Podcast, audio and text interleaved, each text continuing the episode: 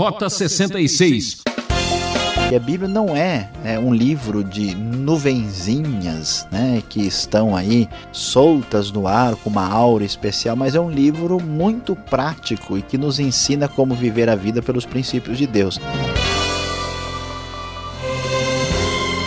Começa agora o programa Rota 66.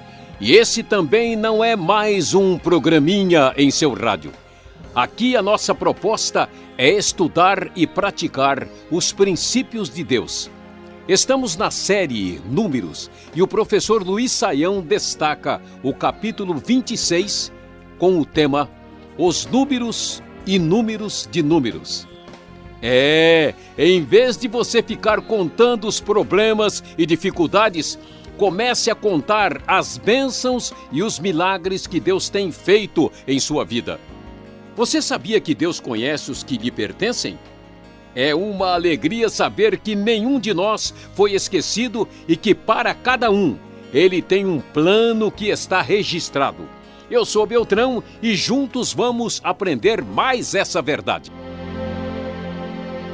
É importante destacar que a partir de agora nós temos no livro de Números um enfoque que é o preparo do povo para a conquista da terra prometida, já agora uh, caminhando na direção da conquista definitiva da terra.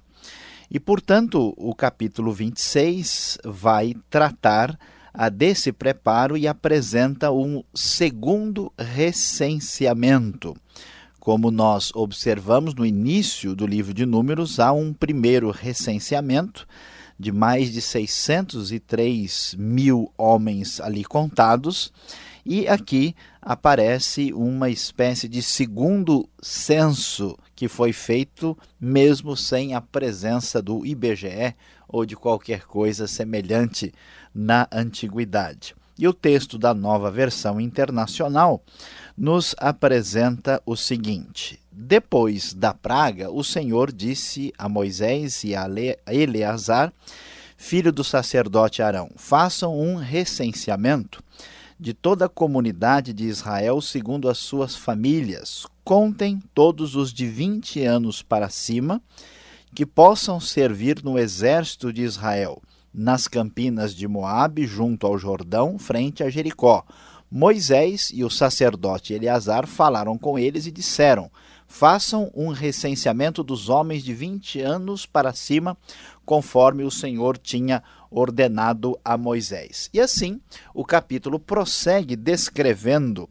a todos os recenseados, os homens com mais de 20 anos, e é apresentado no texto, tribo por tribo, que aparece contado para que Israel tivesse uma noção da sua força militar para se aproximar ali da terra prometida. Como nós estamos vendo no livro de Números, o livro destaca a presença de Deus que dirige esse povo pelo caminho, mas a presença de Deus em meio a um povo inconstante e que está toda hora reclamando e se queixando de Deus no seu próprio caminho, na sua própria a, trajetória. E apesar disso, Deus mantém a sua graça, a sua bondade para com o povo, que tem apresentado uma queixa após a outra. Esse recenseamento, o texto deixa bem claro, que o povo, especialmente nos capítulos anteriores, mostrou a sua rejeição da terra, a sua atitude de descrença, a sua postura de incredulidade, e o texto faz questão de manifestar isso. O versículo de número 9, por exemplo, nos diz ah, que os filhos de Eliabe, dá o nome de todos eles, e destacam que Datã e Abirão, junto com os filhos de de Eliabe foram os líderes da comunidade que se rebelaram contra Moisés e contra Arão. Estando entre os seguidores de Corá quando se rebelaram contra o Senhor, a terra abriu a boca e os engoliu, juntamente com Corá, cujos seguidores morreram quando o fogo devorou 250 homens que serviram como sinal de advertência. E assim o texto prossegue apresentando a lista completa daqueles que compõem o recenseamento o segundo. E o texto vai nos dizer, lá no versículo de número 51, que o número total dos homens de Israel foi 601.730. Então, nós podemos observar o seguinte, que o outro censo tinha sido feito 38, 38 anos antes. Esse primeiro recenseamento acontece e é apresentado lá no capítulo 1 do livro de Números. Aqui, no caso, este segundo, que conta apenas os homens que estão prontos para servir o exército em idade militar, foi registrado o número total de cada tribo. No total absoluto, houve uma redução de quase 2 mil homens nessa trajetória, quando o povo acabou perdendo muita gente, especialmente por causa da praga e por causa das atitudes de rebelião que são registradas no livro. Vamos nos lembrar, conforme nós já estudamos, que a estimativa para esses números literais levam a uma possibilidade de 2 a 3 milhões de pessoas. No entanto, há uma possibilidade, conforme vimos no outro, no outro programa da Rota 66, discutindo esse assunto, que esses números podem ser menores se forem entendidos como sendo 601 grupos mais 730. Mas, de qualquer maneira, o povo tem uma ideia clara aqui da parte de Deus de qual é o tamanho da sua força militar para se aproximar da terra prometida que está para ser conquistada. E é interessante que o próprio texto, a partir do versículo 52, já começa a estabelecer as normas para a repartição da terra. O texto nos diz que o Senhor disse a Moisés: A terra será repartida entre eles como herança, de acordo com o número dos nomes alistados. A um clã maior deu uma herança maior e a um clã menor uma herança menor. Cada um receberá a sua herança de acordo com o seu número de recenseados. A terra, porém, será distribuída por sorteio. Cada um herdará sua parte de acordo com o nome da tribo de seus antepassados. Cada herança será distribuída por sorteio entre os clãs maiores e os menores. E o texto prossegue, além de falar da repartição da terra, que vai ser é, equitativa de acordo com o tamanho da tribo, mas pelo método do sorteio, que era eh, visto como algo dirigido pelo próprio Deus. Ah, no final do capítulo ainda aparece também uma, um segundo recenseamento dos levitas. Vamos lembrar que, na verdade, a terra pertence ao Senhor. A terra de Israel é ocupada pelo povo, o povo tem o direito de usar essa terra, mas na verdade tudo pertence a Deus. E de maneira mais especial, os levitas que servem no santuário, que trabalham no tabernáculo e são responsáveis ali pelo culto, eles estão separados de modo a não poderem ter herança direto na terra. Por isso eles são contados de maneira é, diferente.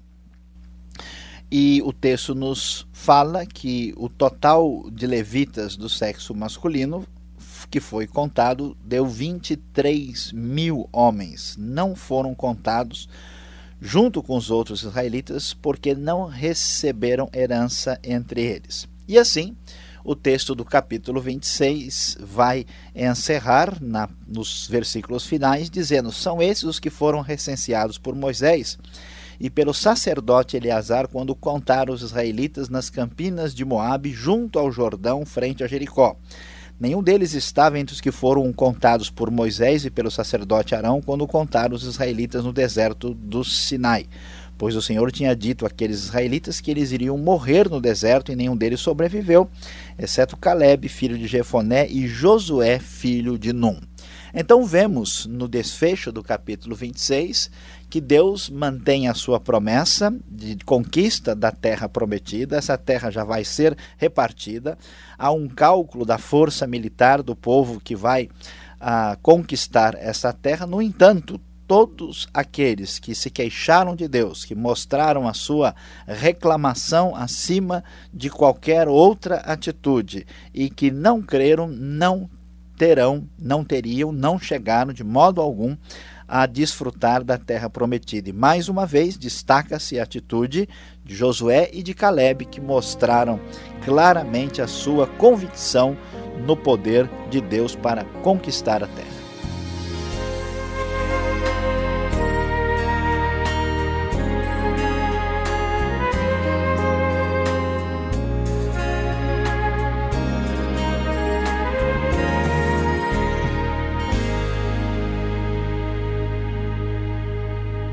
Esse é o programa Rota 66, o caminho para entender o ensino teológico dos 66 livros da Bíblia. Estamos no livro de Números, capítulo 26, tema da aula: Os números e números de números. O Rota 66 tem a produção e apresentação de Luiz Saião, redação e participação Alberto Veríssimo, Beltrão na locução. Essa é uma realização transmundial. E o nosso endereço é, marque lá, Caixa Postal 18.300, CEP 04626-970 São Paulo, capital. E-mail, rota66 arroba transmundial.com.br. Site transmundial.com.br. E vamos para a parte prática com nossos professores. Quem pergunta, quer saber.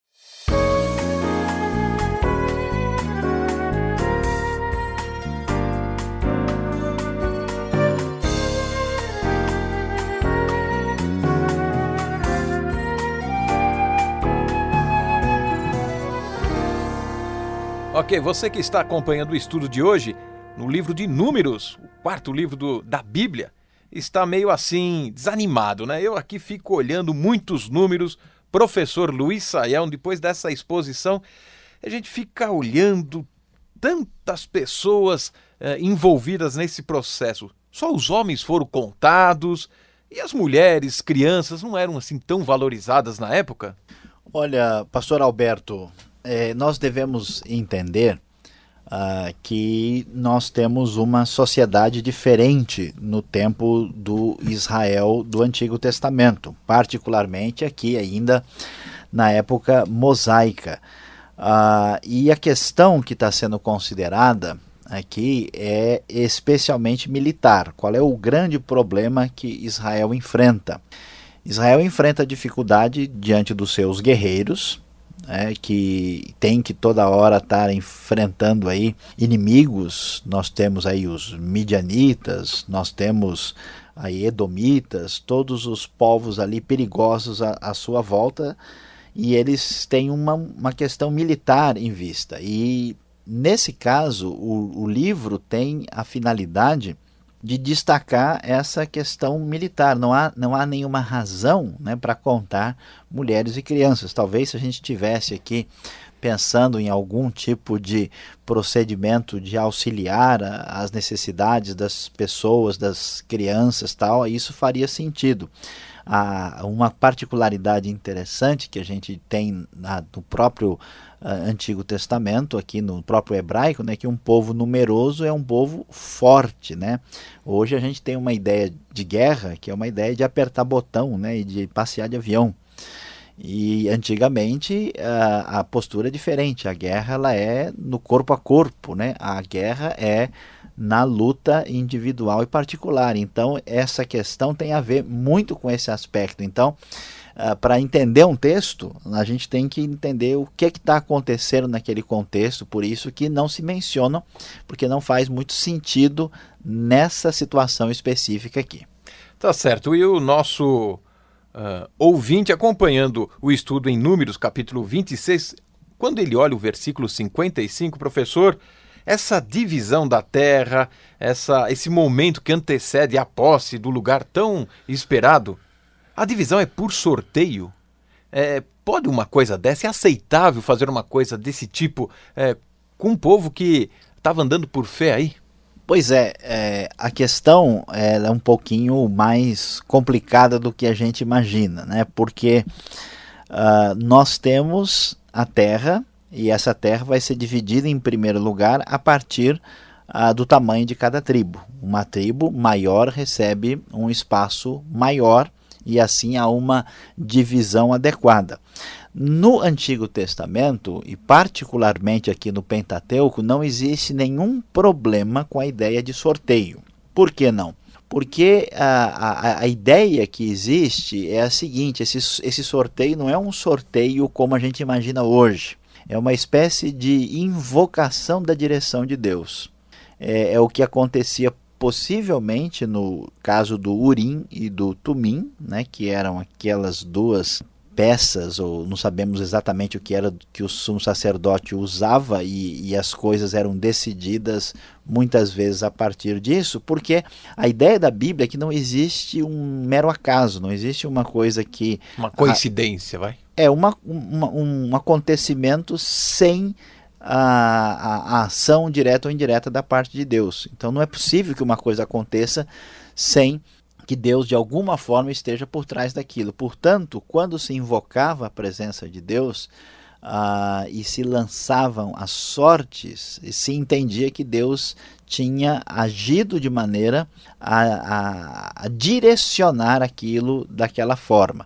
E, portanto, o que a gente vai entender é que isso é uma realidade do texto bíblico e que é diferente do que a gente tem hoje. Por que, que hoje a gente não aconselha a, a tentar o mesmo tipo de método? Né? Primeiro que nós não temos essa prática, a última vez que essa prática aparece na Bíblia é no caso da escolha de Matias, lá no Novo Testamento, no caso dos apóstolos, mostrando esse tipo de uh, contexto né, que era comum no meio dos judeus. Uh, depois disso, a igreja nunca mais partiu para esse tipo de proposta, mesmo depois do desenvolvimento da própria igreja, nenhuma epístola de Paulo ou, ou, carta geral sugere isso, e também porque a Bíblia nos diz que nós devemos, uh, no Novo Testamento, orar a Deus, lançar uh, sobre ele a nossa ansiedade, uh, e que nós devemos tomar as nossas decisões na vida por princípios bíblicos. Então aqui novamente nós temos aquela questão interpretativa importante, né, que um texto ele é descritivo, mas ele não é normativo. E como é que fica a questão do sorteio hoje? Sorteio hoje é uma outra questão, né? Porque na verdade o sorteio de hoje ele é fundamentado na ganância. A pessoa quer ganhar, né, muito através de um jogo de azar, até né? de uma rifa, né? Exato, e aí então ele bota o dinheiro junto com outras pessoas e a sorte dele vai ser a desgraça de muitos. E o problema do jogo é que o jogo ele é um vício, né? O jogo é, acaba dominando a pessoa e ela, assim, muita gente pobre com problemas gasta o seu dinheiro, né, que poderia ser bem utilizado naquilo e uma ou poucas pessoas vão ter todo o resultado. Então, uh, não é aconselhável e não dá para fazer um paralelo, mas não há dúvida que aqui havia, que nós sabemos como era isso, um sorteio que se entendia, se percebia dirigido por Deus. Tá certo. Você falou agora tamanho é, adequado de cada tribo que ia tomar posse. Essa divisão, ela não parece um tanto socialista é, para a época, né? Não tem essa visão, esse entendimento? Essa é uma questão interessante. O que, que a gente entende pela palavra socialista é, um, é uma questão difícil né, da gente definir, porque uh, alguém pode entender socialismo como, vamos assim dizer, o, o, o governo uh, da Escandinávia ou da Coreia do Norte. Né? E eles têm uma diferença muito grande. Então, a ideia bíblica de que as pessoas são iguais perante Deus, que elas têm direitos iguais e que se deve trabalhar para que a sociedade seja mais justa, a gente vê isso aqui. Inclusive, até a ideia aparece, como nós já estudamos, que a terra não poderia ser vendida para sempre. Então, a ideia de divisão equitativa é boa. O problema com o sistema socialista ah, que se manifestou aí no século, especialmente no século XX, uh, é que esse sistema teve problemas sérios, inicialmente, primeiro, de afastar Deus da sua proposta. Vários modelos de governo chamados socialistas estabeleceram uma ruptura com a fé. E é interessante que grande parte dos seus anseios, na verdade, eles tiraram das raízes judaico-cristãs, que é a ideia de, de, de, de justiça, de equidade, né? e sem uh, fazer com que todo mundo seja dominado e controlado totalmente pelo Estado. Então, uh, esse conceito de divisão justa não uh, contraria necessariamente o prêmio do esforço individual. Então, vamos dizer assim que se há coisas muito boas no socialismo, essas coisas a gente encontra na Bíblia. Agora fica bem claro que o que está sendo feito aqui é a divisão da terra, né? não se está uh, definindo um modelo de governo para ser aplicado no Brasil no século XXI, né? para ninguém confundir as coisas. Mas o princípio de, de é, equidade entre as pessoas e de justiça é um princípio que é universal e deve ser buscado por todos, qualquer que seja o tipo de governo. E a pessoa de Deus aqui é que estava determinando toda essa situação. Última pergunta, Luiz Saião, antes de terminarmos aqui o nosso momento aqui, o nosso bate-papo. Olhando esse capítulo e a Bíblia, né? Não é muito número um livro que eu gostaria sim de encontrar um pouco mais de devoção, um pouco mais de da presença de Deus assim falando ao meu coração. É números demais sem nenhuma piedade, não é?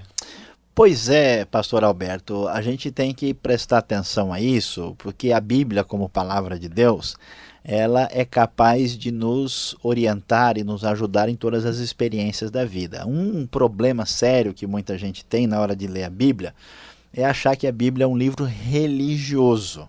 E aí, ele lê a Bíblia simplesmente como uma espécie de devoção para a alma. Mas não é bem assim, é, porque se nós, por exemplo, se um administrador de empresas começar a ler a Bíblia, ele vai descobrir muitos segredos interessantes ligados à administração lá. Se uma pessoa da área de economia, se uma pessoa até do campo militar estudar, ele vai perceber que a Bíblia não é, é um livro de nuvenzinhas né, que estão aí soltas no ar, com uma aura especial, mas é um livro muito prático e que nos ensina como viver a vida pelos princípios de Deus. Então, para muita gente ler um negócio desse, né, não, talvez eu queria que a Bíblia fosse salmos do começo ao fim, né, mas aí não pode, né, tem que ter a experiência tem que ter texto que estabelece uma interface com toda a experiência humana. Então, por exemplo, um filósofo vai gostar de ler Eclesiastes, né? um poeta vai gostar de ler Salmos, e quem gosta de contabilidade, matemática, administração e, e, e militarismo vai achar muita coisa interessante no livro de Números. Então, a Bíblia realmente é um tesouro inesgotável e que tem condições de atender a várias áreas da experiência humana. É, e quem gosta de aventura vai para Gênesis, Atos, vai encontrar assim muita emoção, né? E Exato. você que está nos acompanhando aí, tem um pouquinho mais de emoção para você. Vem aí a palavra final do pastor Luiz Saião.